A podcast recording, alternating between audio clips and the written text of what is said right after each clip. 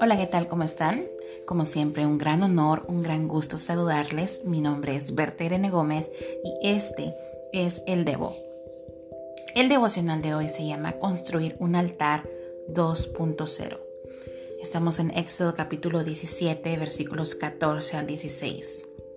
Y después de los israelitas vencer a los amalecitas, Dios le pide a Moisés que le diga a Josué que él haría que nadie volviera a acordarse de los amalecitas. Ahí Moisés construyó un altar y lo llamó Jehová Nisi. Esto significa Dios es mi bandera. Pues dijo en el versículo 16, tengo en la mano la bandera de nuestro Dios. Ya habíamos hablado anteriormente, en un video anterior, en un podcast anterior, de cómo debemos construir un altar, no solo en nuestros hogares, sino hacer de nuestra vida un altar, vivir adorando y en agradecimiento a Dios por todo lo que ha hecho en nuestras vidas. Sacrificar el yo y vivir adorando y agradando a Dios con cada acción.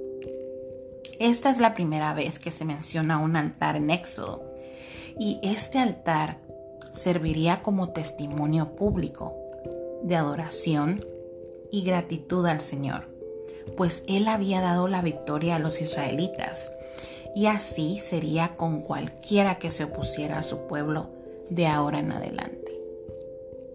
Dios es un Dios de victoria, no hay nadie como Él, Él no conoce derrota.